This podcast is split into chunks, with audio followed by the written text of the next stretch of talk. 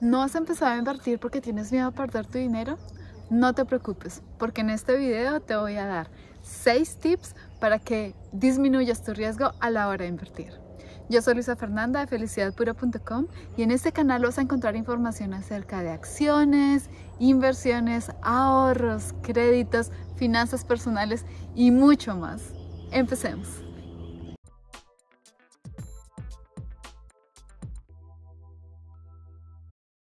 Tip número 1. Tienes que saber lo que estás haciendo.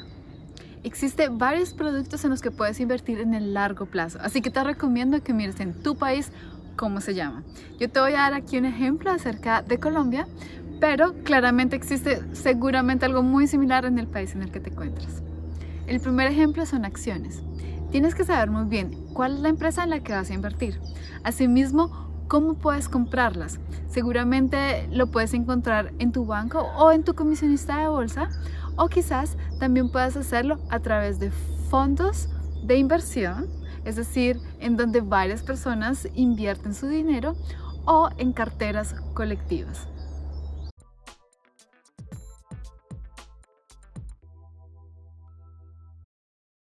Tip número 2. Tu fondo de emergencia tiene que estar lleno. Y si no sabes qué es un fondo de emergencia, tenemos un video acerca de cómo crear tu fondo de emergencia. Pero básicamente el fondo de emergencia es tu independencia. Ahí tienes que tener por lo menos ahorrado tres meses de tu salario en caso de que suceda algún tipo de emergencia. Eh, es decir, antes de empezar a invertir en el largo plazo, tienes que tener tu fondo de emergencia.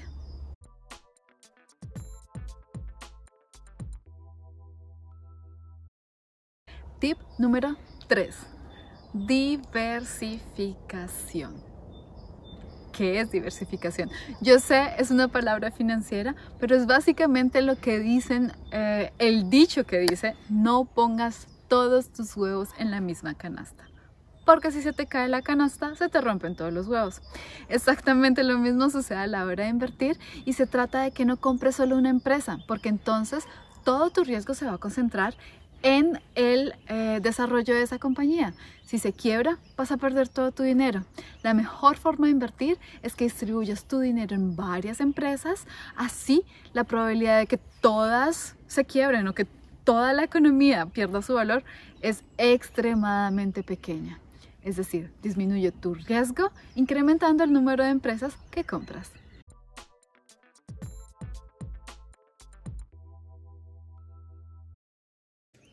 Tip número 4. Invierte solo lo que te sobra.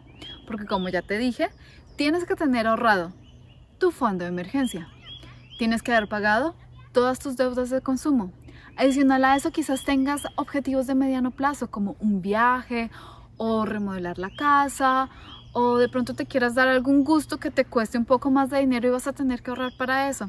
Entonces recuerda, una vez hayas planeado todos tus objetivos de mediano plazo y tengas todas eh, tu seguridad del corto plazo, ahí puedes mirar cuánto dinero te sobra e invertirlo en el largo plazo.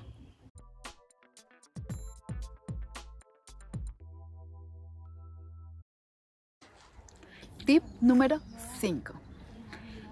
Así como cada persona en este mundo es diferente, cada uno de nosotros estamos dispuestos a tomar un nivel de riesgo diferente. El tip número 5 se trata de que conozcas cuál es tu nivel de riesgo, cuánto riesgo estás dispuesta a tomar. Hay personas que no, no les da dolor de estómago ver que de pronto sus inversiones estén perdiendo el 20%, lo cual es bastante probable si estás invirtiendo en acciones.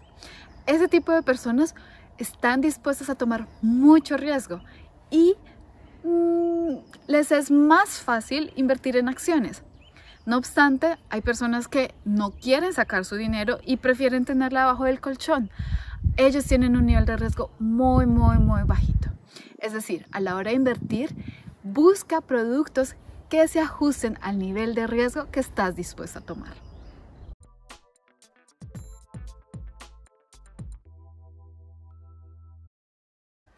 Como ya te puedes estar imaginando, las acciones se mueven para arriba y para abajo, para abajo y para arriba.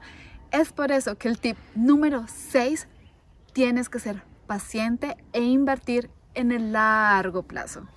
A esto me refiero a que en el largo plazo las empresas van a generar valor. No obstante, puede ser que de aquí a un año, a seis meses o incluso en solo un mes estés perdiendo dinero. El primer caso se trata de que vas a tener que pagar la comisión que le pagaste al banco, es decir, apenas compraste tu acción, seguramente vas a ver un número negativo.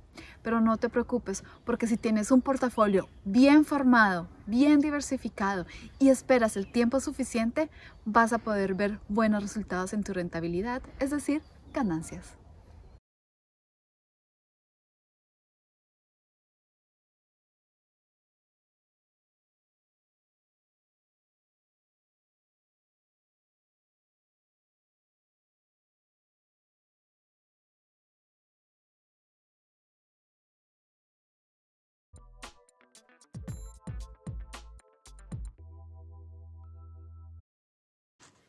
Ahora te toca a ti.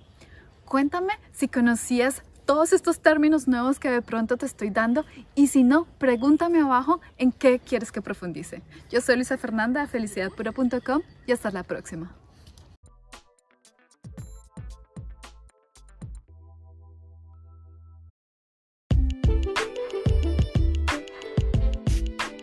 ¿Escuchaste Mujeres en Finanzas, el podcast? Me alegra mucho que nos hayas acompañado hoy y espero que estés con nosotros en el próximo episodio. Recuerda darnos 5 estrellas en la plataforma en la que estés escuchando este podcast para que así más mujeres puedan beneficiarse del contenido que estamos generando. Recuerda que hemos creado este podcast para ti. Así que si tienes preguntas, no dudes en escribirlas en los comentarios.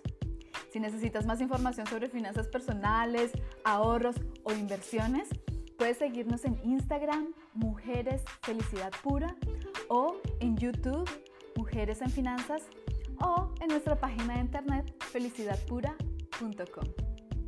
Hasta la próxima.